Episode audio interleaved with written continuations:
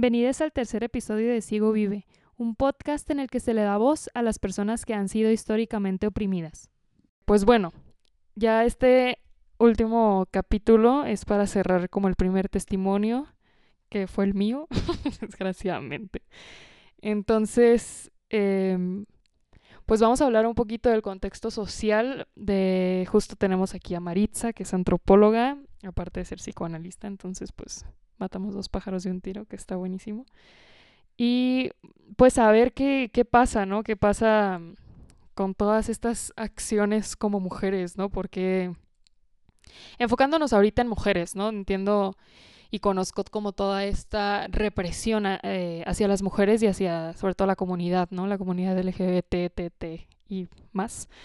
Este, pero enfocándonos ahorita en las mujeres, ¿qué, qué, cuál es nuestro contexto social, ¿no? De dónde, qué pasa con todas estas culpas que tenemos desde bueno, desde que yo tengo memoria, ¿no? O sea, desde no siéntate bien, porque te sientas como niño, porque abres las piernas, como todo este machismo desde inherente, ¿no? Que parece estar inherente al ser humano.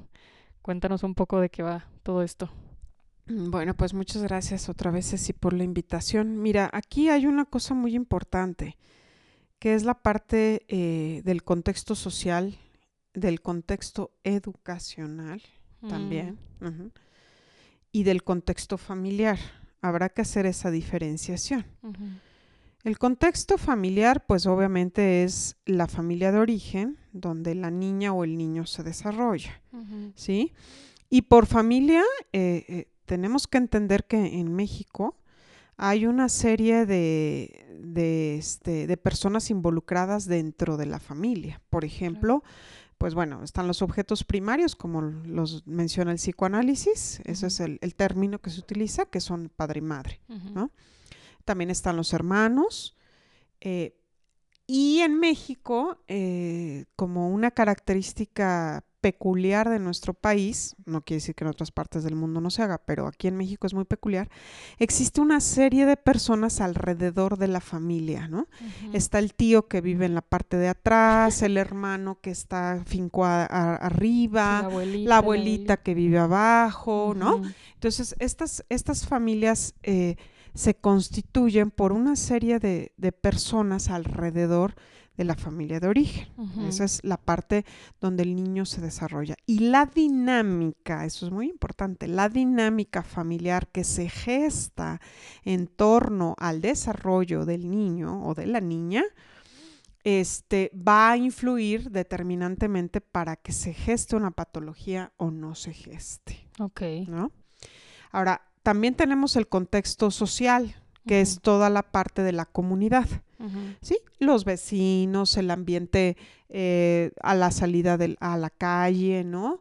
Eh, la, parte de, por ejemplo, en la comunidad o en la parte social, también está la cuestión de las creencias, de, la, de la cuestión religiosa, de ciertos bueno, ahorita no porque pues, estamos en contingencia, pero la, por ejemplo, la cuestión de la, de la práctica de ciertas cuestiones de prácticas populares, como puede ser muy característico en las zonas de Xochimilco y Milpalta, que un niño o una niña sale y es muy común ver mayordomías caminando con el santo, el niño ñopan y una serie de, santos dependiendo de la, de la época del año, donde el niño está muy inmerso en la comunidad religiosa popular, ¿no?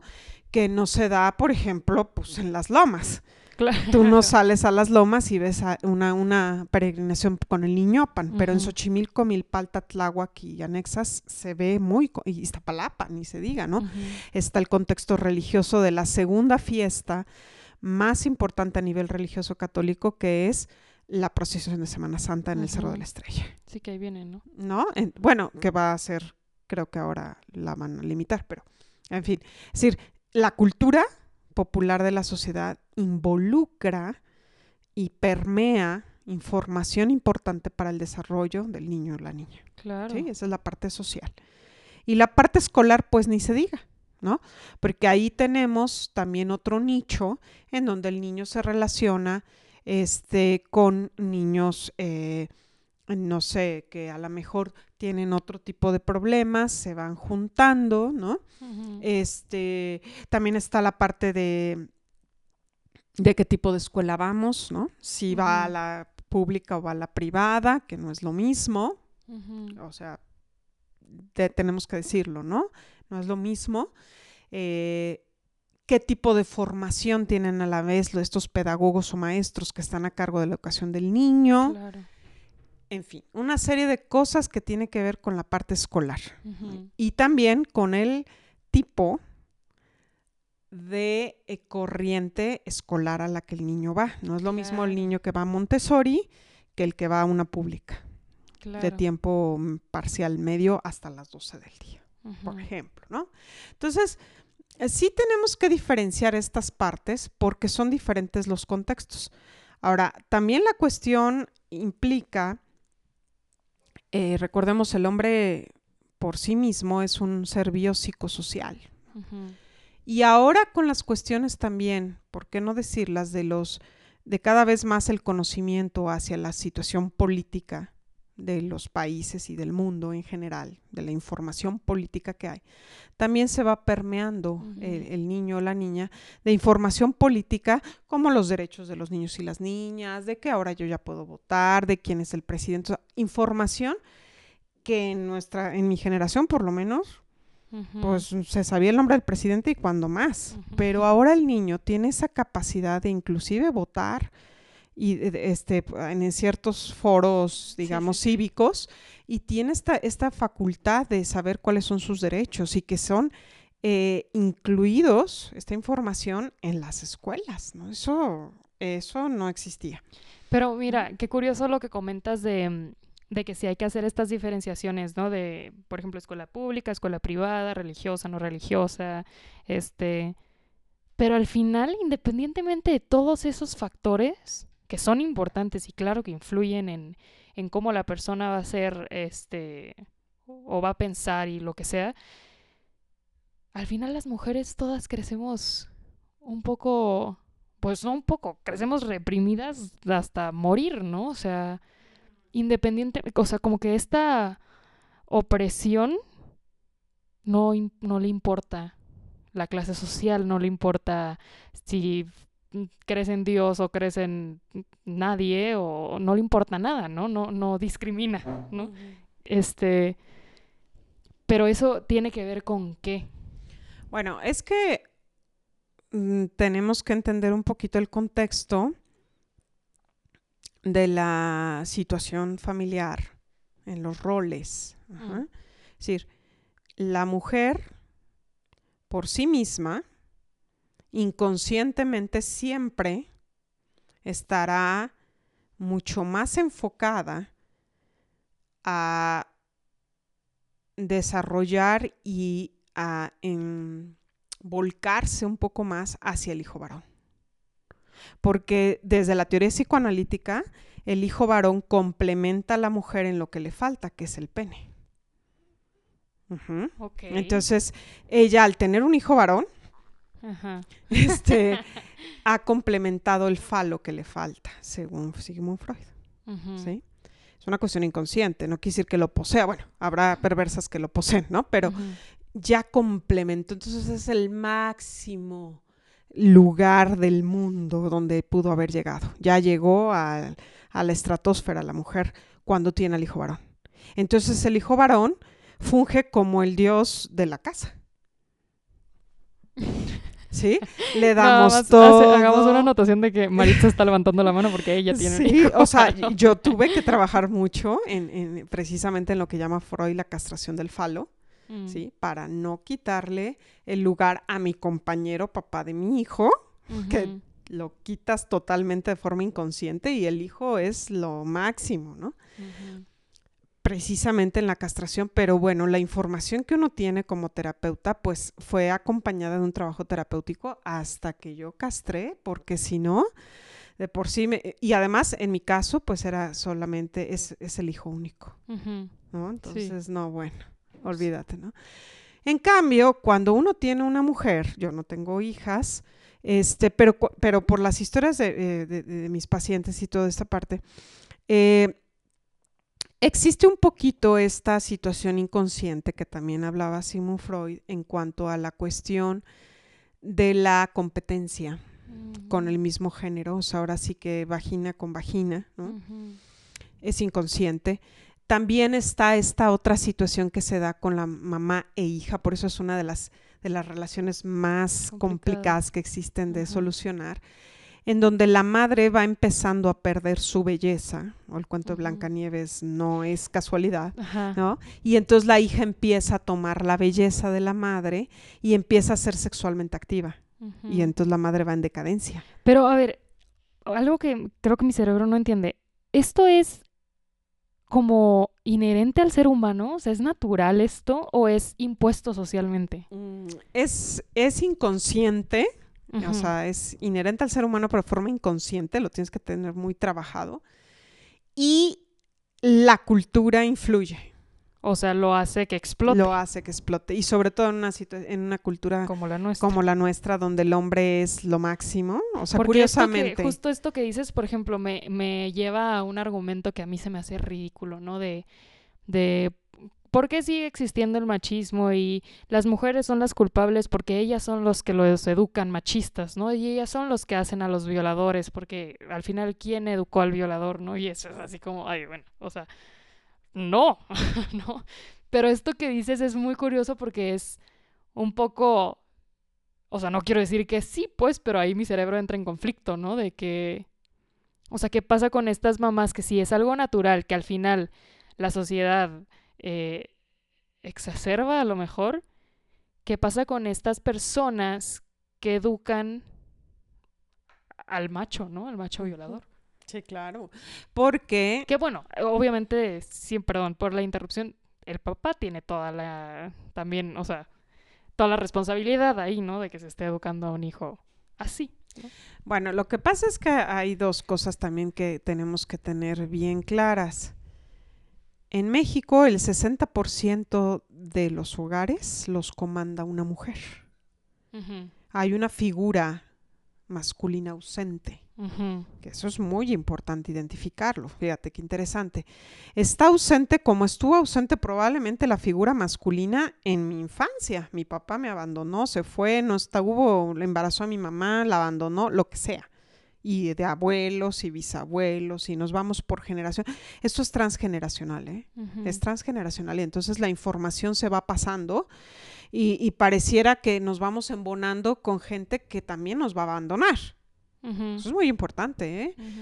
Entonces, eh, curiosamente, el hijo, es que esto es muy importante, el hijo varón funge como este, este personaje que va a cubrir mi necesidad y mi carencia de figura masculina. De un compañero, ¿no? Sí, puede ser mi esposo metafórico, entre comillas, no quiere decir con eso que haya una, una, este, una identificación sexual en la praxis, pero sí hay una, una situación de ya me va a proteger alguien. O sea, no me protegió mi padre, pero mi hijo me va a proteger porque me va a cuidar de vieja. O sea, todo es a nivel inconsciente, pero pasa. ¿Sí? Este, ahora él se convierte en mi compañero, ¿no? y va a estar conmigo secula seculorum y cuántos casos no vemos de mujeres de 85 años viviendo con sus hijos de 60, ¿no? Inclusive hijos que la madre los hace incapacitados intelectual o emocionalmente para quedarse con ellos, todo a nivel inconsciente, a través de una sobreprotección, a través de permitirles absolutamente todo. Eh, tú eres el rey de la casa, tú eres el lugar de que tu papá dejó porque eres el mayor y tú te vas a quedar a cargo de los hijos. Entonces, ¿cuántas veces el hijo mayor toma la figura del rol del padre que abandona la casa y se hace cargo de la madre que no puede, que económicamente ya no. Entonces él saca a los hermanos adelante económicamente, o sea, podemos verle por donde sea esta figura representativa de la, de la carencia que tiene la madre por eh, todos sus, todas sus figuras desdibujadas masculinas. Ay, qué interesante está esto. Qué complicado. Porque justo como que entro en un conflicto, ¿no? Entro en un conflicto de, estas ideas, o, sea, no sé, o sea, sí son... El, o sea, el cerebro de la mujer funciona de esa forma, o sea, o justo es algo que a lo mejor si no se si no se diera tanto impulso por parte de la sociedad, podría ser más, este, como a lo mejor más, no sé cómo decirlo, como relajado. Más light. Ajá, a lo mejor. Bueno, mira, te, voy a comentar, eh, hay, hay cosas muy importantes que, vuelvo a repetir, tienen mucho que ver con la cuestión del contexto sociocultural, económico del país del que estamos hablando. Hay países adelantados o más adelantados en la parte social donde no existen estos grados de dependencia y de apego los jóvenes a los 15, 16, 17 se van a la universidad y goodbye. Aquí, o sea, estamos al lado de la madre hasta el último momento porque además la figura materna, llamémoslo también desde el contexto religioso, y, mira que yo soy súper guadalupana, ¿eh? Pero si tenemos una congregación de 7 millones de personas en la segunda, en la, en la, eh, en la primera eh, en el primer, en la primer, el primer lugar en el mundo de templo mariano, en el mundo de congregación anual cada 12 de diciembre por 7 millones de personas, te estás dando cuenta de la exaltación, de la idealización materna en todo lo que da. O sea, lo que dices es súper interesante y curioso que, o sea, como sociedad mexicana, la madre es todo. Por supuesto. Pero como mujer no vale nada. Por supuesto. O sea, que porque cuando se contradicción. Porque cuando se forma, cuando se convierte en madre, cuando es tu madre, está inmaculada. Ok. Y no es tocada por ningún hombre porque el padre ya abandonó. Entonces la madre se tiene que quedar reprimida cuidando a los hijos porque ya se quedó con ocho y vende tamales. ¿Sí? Y, y, y, pobre aquella que se le inter que se que le empieza a echar ojitos a, a don Pancracio, el de la tienda, porque los hijos pueden ser quienes juzguen y quienes terminen esa relación. O porque la madre, a vivir su propia vida, ¿no? Porque la madre tiene que quedar inmaculada. Claro. Y la madre con la necesidad y la carencia de que el hijo la acepte, pone el pretexto de que, bueno, yo primero mis hijos y después mis hijos y yo no les traería ningún padrastro y todas estas cosas. Digo, hay casos que no, no pasar así, pero es decir, es un genérico, ¿no? Entonces, tenemos esta figura inmaculada, intocable, ¿no? de una madre en donde eh, ya cuando pasa a ser el, el, cuando pasa a ser la madre un rol ya de este, cuando pasa, perdón, cuando pasa la mujer en México a tener un rol de madre, se vuelve inmaculada. Mientras tanto, es usada. Es un objeto. Es un objeto en muchos en muchas en muchas personas, no en todas, sí, porque no. podemos generalizar. Pero ¿por qué lo decimos? Porque mm, también está relacionado, repito otra vez, con el contexto social donde está impune totalmente el delito de eh, sustracción de menores en el Estado de México, donde tú puedes pasar en una calle en, en alguna este, en alguna zona del Estado de México y hay camionetas literal que se paran y sustraen jovencitas. Y no pasa nada. Mm. No hay esta parte construida como en otros países que se llama comunidad vecinal, mm. donde yo ahorita mismo llamo a la policía y vi la placa y anoté, ¿no?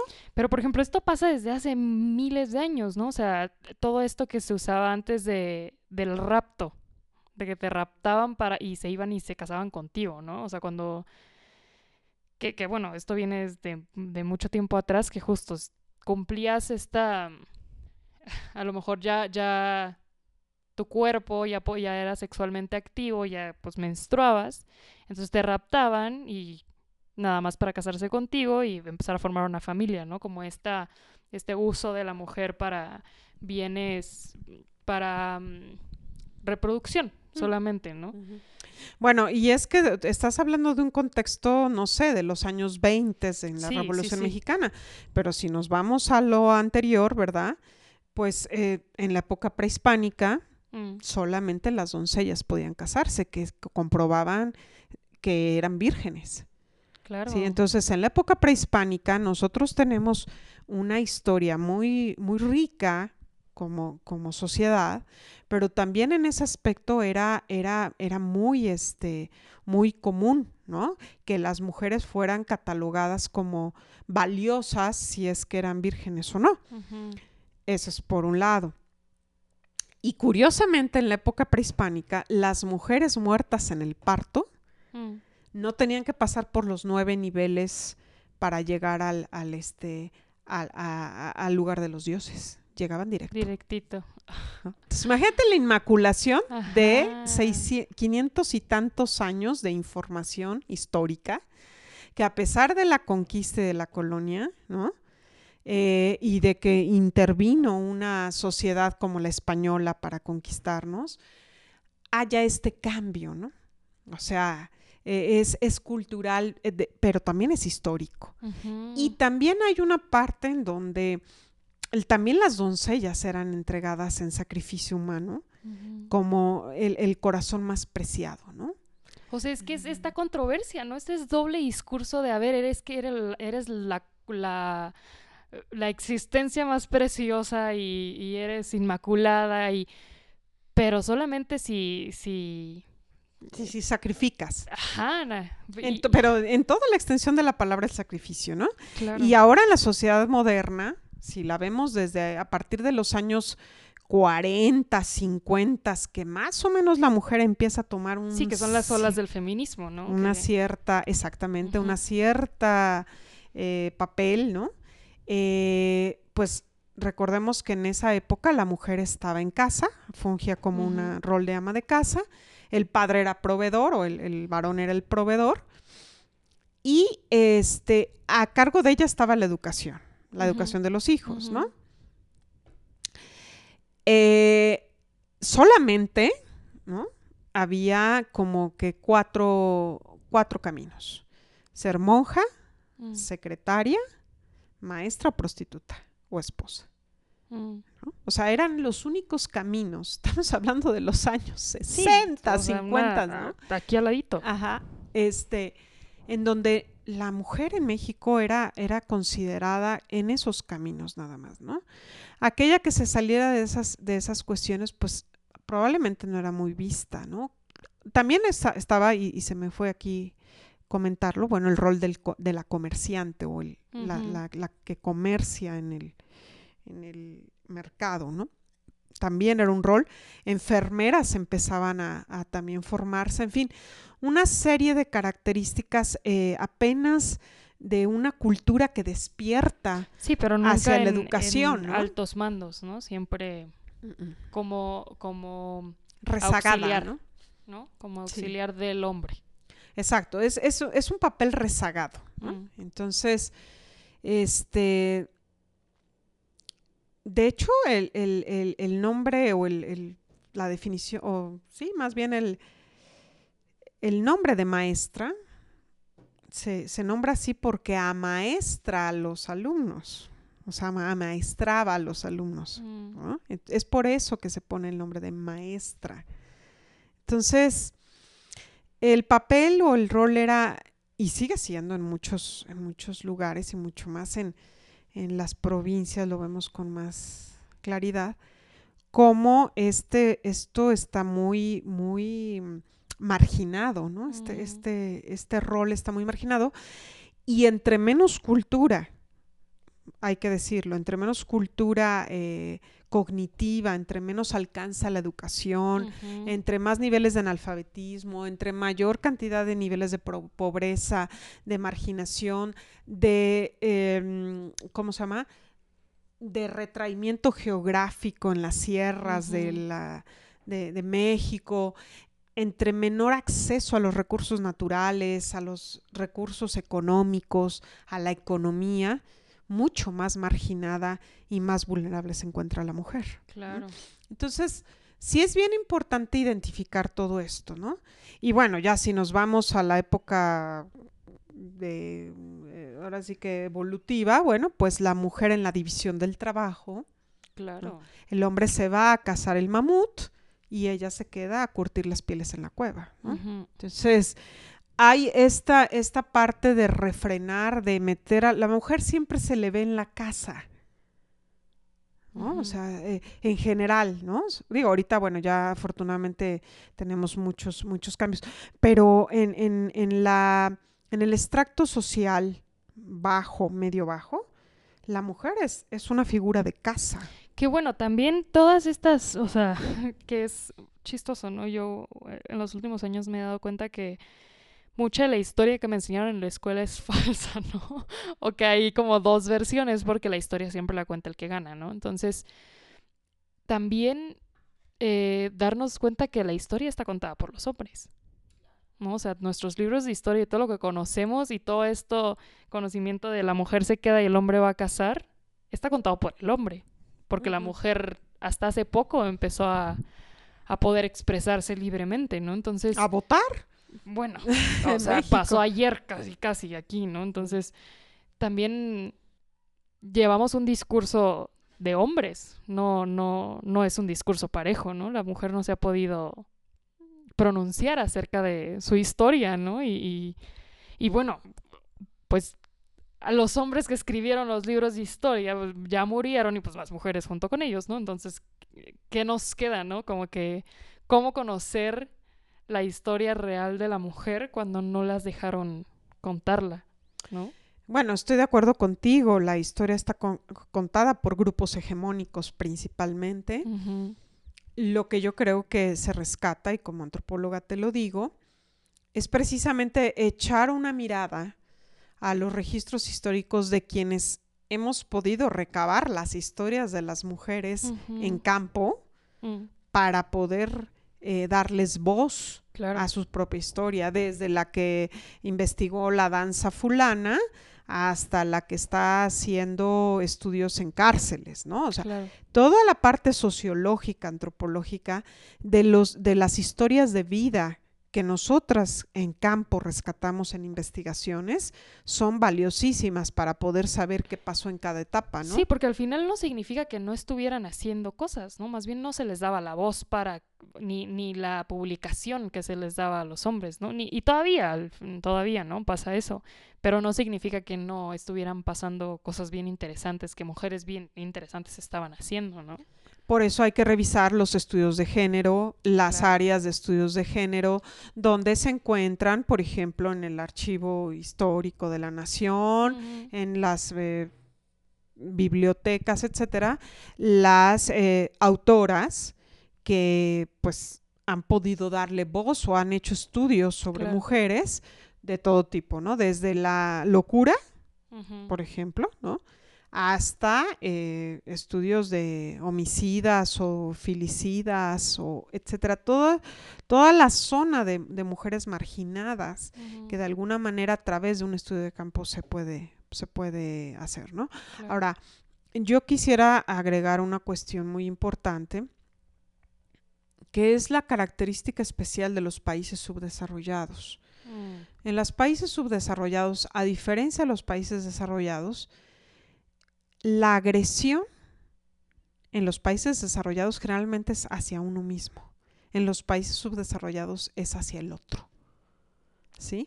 ¿Por qué? Porque hay una situación muy colectivista. Digo, ahorita por la pandemia no, pero es muy colectivo, ¿sí? Es decir, esta, esta población media, media para abajo, pues se junta en las calles a, a, festejar, a jugar, a pelear, a maltratar, eh, vecinalmente están todos juntos, arriba vive la cuñada y abajo y entonces ya una la envenenó a la otra, uno se peleó con el hijo por esta parte de, de vida comunal hace que haya mucho más pleito que en las vidas individuales donde pues tú no ves en los países desarrollados, tú vuelves a ver a tu papá probablemente en el día de su velorio pero no vives atrás de él y hay estos pleitos familiares donde yo saco una pistola y le disparo a mi cuñada o enveneno a mi, a mi primo porque resulta, ¿no? O sea, esa parte sí, toda esta parte que inspira las novelas. Sí, que, que, es, que es la parte vecinal, pero también es la parte del hacinamiento. Recordemos que, que, en México hay mucho hacinamiento en las casas, o sea, tenemos la fortuna nosotros tal vez de tener un espacio propio en un cuarto, pero ¿cuántas familias en un espacio de 60 metros cuadrados viven cuatro familias? Sí, no, bueno, conozco mil hacinados. Entonces el hacinamiento genera promiscuidad, sí, bueno, o sea, yo, yo de provincia, ¿no? O sea, yo vivía, o sea, está mi casa, 300 metros la casa de mis abuelos, al lado estaba la casa de mis tíos, a cinco minutos de otros primos, o sea, todos estábamos así y todo el mundo se enteraba de todo, todos íbamos a la misma escuela, o sea, así como... sí, pero también hablo del hacinamiento geográfico. Me refiero a que en una casa de 60 metros cuadrados, en cuatro cuartos repartidos, pueden vivir hasta 20 personas. Sí, claro. Entonces el hacinamiento también provoca, o es un, un nicho donde se, se puede dar mucho más clara la violencia, el abuso sexual, el abuso psicológico, el abuso emocional, etcétera. Si a eso le, le, sumamos que la mujer cuando se reúne con, con, su pareja o la persona con la que se relaciona muchas veces va a dar a la casa de la suegra, no, bueno, pues ahí está quien manda, quien tiene el poder sobre el hijo y se empiezan a pelear. Y sobre todo esto que comentabas al principio, ¿no? De que es la madre que tiene a su hijo con, con esto. Ay, qué locura.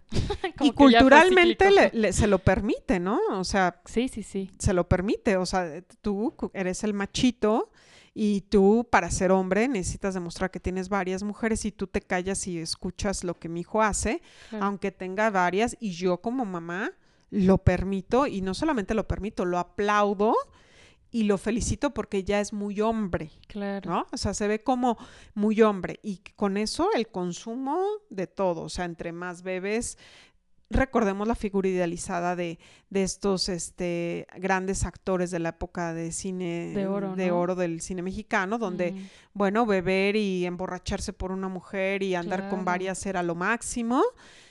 Pareciera como que, que, ese México aún lo tenemos ahora, ¿no? Más que ahora este se llama punto .com, ¿no?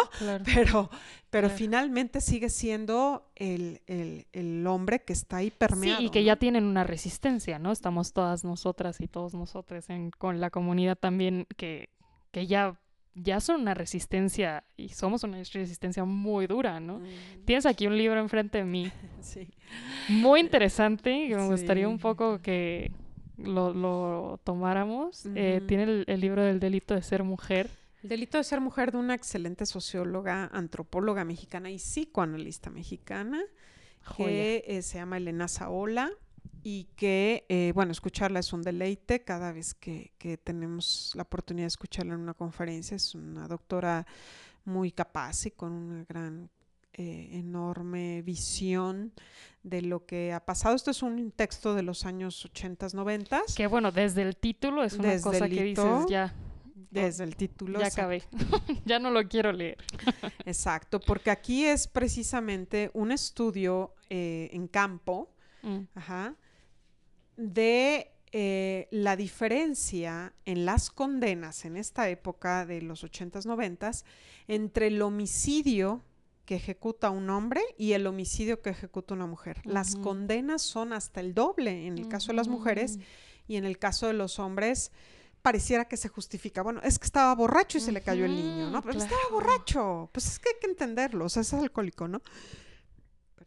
Y en el caso de las mujeres, es una felicidad maldita, es despojada completamente de cualquier eh, digamos, de cualquier red de apoyo, son llevadas a las cárceles donde ya no se les vuelve a visitar, donde la mujer ya no vuelve a tener vínculo, le quitan a los hijos, es condenada, bueno, como la peor, o sea, es decir, el delito del filicidio, que es el que ella toma aquí en el, en el libro, en las mujeres se ve como eres peor que llena y en los hombres fue un accidente. Claro. ¿No? Entonces... Que, que al final eso es sigue pasando, ¿no? O sea, este, este título es prácticamente una forma de vida. Literalmente te despiertas y cometes un delito por ser mujer, ¿no? Simplemente por pararte. Y, y, y ahora con, con esta mm, ola de visibilización, sobre todo a la comunidad también, ellos también cometen un delito, ¿no? por, por pararse, despertarse y ser diversos a la heteronormatividad que, a la que estamos acostumbrados, entre comillas, ¿no? Entonces... No, y si te toca un juez que es de tu sexo contrario, ya, perdiste. No, bueno. ¿No? ¿Por qué? Porque mataste a tu hijo. O sea, recordemos esta figura inmaculada, Mariana, de totalmente de una cultura mariana. Venimos de esa cultura mariana y no podemos olvidarla, porque es una cuestión eh, eh, de situación religiosa. ¿sí? Entonces, eh, en, ese, en, ese, en ese momento estamos en México, con estas situaciones. Nos sorprendemos, nos horrorizamos de otras culturas en donde se les vende a las niñas, donde se les casa a los cinco años, donde bla, bla, bla. Pero hay usos y costumbres en sociedades y comunidades mexicanas que se les ve, bueno, eh, yo he, tenido la oportunidad de estar en comunidades indígenas, no, no digo los nombres, en donde, para no precisamente señalar, donde el uso y la costumbre es el incesto. Yo he, tuve, o sea, más allá del, del, impedimento y de la reglamentación normativa legal de la contención social que hace una regla, sus usos y costumbres. Sí, y luego, por ejemplo, eh, nos horrorizamos con, como tú dices, ¿no? Con de repente la mutilación femenina, ¿no? O eh, el apedreo de mujeres por adulterio y cosas así. ¿Y aquí qué pasa? O también la parte impune en donde nos hemos dado cuenta que gracias a la denuncia de muchas mujeres valientes en México, también de, todo tipo, en todos los contextos, reporteras, este, eh, activistas, mujeres que ah, les han matado a sus hijas, las muertas de Juárez, etcétera, etcétera, todo lo que se vive en el feminicidio en México, han, han podido mostrar esta cara de la mujer, ¿no? De, de, de, darle voz y darle un, voto, por así decirlo. Este, y, también tratar de, expresar, ¿no? Aquel dolor que se siente por la impunidad, ¿no? De los altos mandos y las grandes esferas en donde se ha dado este de todo, ¿no? Y donde se ha utilizado inclusive a las mujeres en las cárceles para diversión de grandes esferas políticas, ¿no? Claro. Eso es terrible y es una realidad. Entonces, ¿qué nos queda como, como sociedad? Y como mujeres. Y como mujeres, bueno, primero creo que como mujeres necesitaríamos establecer lazos empáticos con mi propio género mm. para poder eh, establecer o dar una mano solidaria de apoyo hacia el otro desde la trinchera en la que nos encontremos, ¿no? Yo no digo, este, podemos ser desde abogadas, podemos estar desde la trinchera de terapeutas, desde la enfermera, desde nuestras trincheras, eh, evitar esta, esta parte que, que se da increíblemente de violencia, que es una violencia muy poco escrita en México de violencia de mujer a mujer, ¿no? Entonces, es pareciera que es como una Sí, porque eh, no porque seas mujer eres empática, no feminista. Nada que ver. Al contrario, proyectas en el otro, en la otra, todas tus frustraciones y entonces vas sobre de ella, ¿no? Puedes ser jefa de alguien que sea mujer y te vaso encima, ¿no? Por todo el odio que uno trae en sí mismo, más lo que trae la propia historia, lo descarga en, en la que es tu subalterna, tu secretaria, eh, tu hermana, tu prima, tu la que sea, tu hija, ¿no? Entonces, tu nieta, ¿no? O sea, ¿cuántos casos tenemos? Entonces, creo que, creo que sí es como reformular el punto del género femenino y establecer este, este lazo este vínculo por género. Mm. Tenemos que aprender a hacerlo. Creo que es la, es la manera, ¿no? Y después, repito, desde nuestra trinchera, si soy docente, pues acercarme a este, a este, a este alumno, ¿no?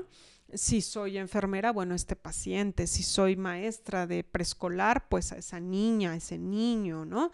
Que muchas veces somos los únicos, porque la familia como institución ya perdió, entonces la escuela pasa a ser el primer lugar de la de, vínculo del niño o de la niña, ¿no? Entonces, creo que la escuela funge un papel muy importante. Ahorita, desafortunadamente, a distancia, esto está perdiéndose por la parte social, pero bueno, tendremos que revalorarlo. Ojalá se regrese un poco a los sistemas híbridos, por lo menos, para que medio haya contacto.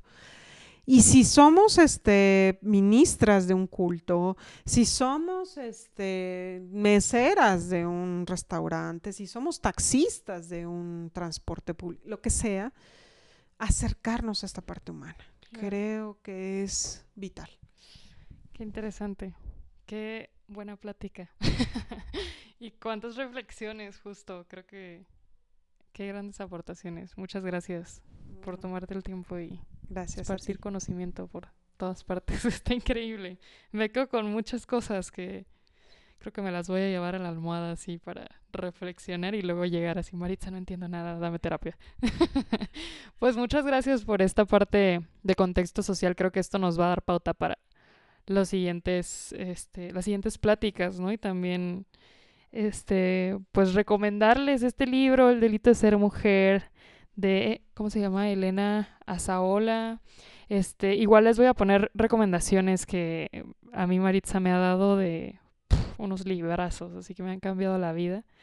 Este, para que los chequen, creo que la mejor herramienta que podemos tener como mujeres es estar informadas, conocer nuestra historia y para no repetirla, ¿no? Entonces, pues muchas gracias, Maritza. No, al contrario, gracias a ti, Ceci. Y yo nada más por último quisiera cerrar con el hecho de que cuando uno ya se acerca a los lugares para solicitar ayuda, en cualquier contexto, también es importante que las personas que están ahí para dar ayuda, ministerios públicos, este, personas en, las eh, delegaciones, terapeutas, trabajadoras sociales, pedagogos, eh, médicos, enfermeras, también nos acercásemos un poco a la sensibilidad. Claro, con perspectiva de género. De perspectiva de género, que es algo muy poco fácil, pero eh, reeducarnos como comunidad creo que es la única forma de poder sacar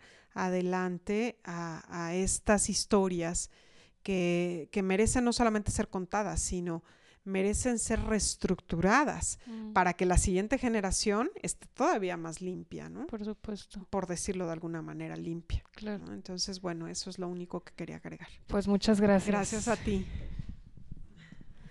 Pues bueno, con esta explosión mental que por lo menos yo tengo, cerramos el primer testimonio de Sigo Vive, para dar paso a las historias de otras chicas, chicos y chiques. Esa será la dinámica a lo largo del podcast. Un testimonio, análisis psicológico y una plática un poco más general. El siguiente viernes nos tomamos un pequeño descanso y platicamos y nos escuchamos del siguiente viernes en 8. Muchas gracias por escuchar y platicamos pronto.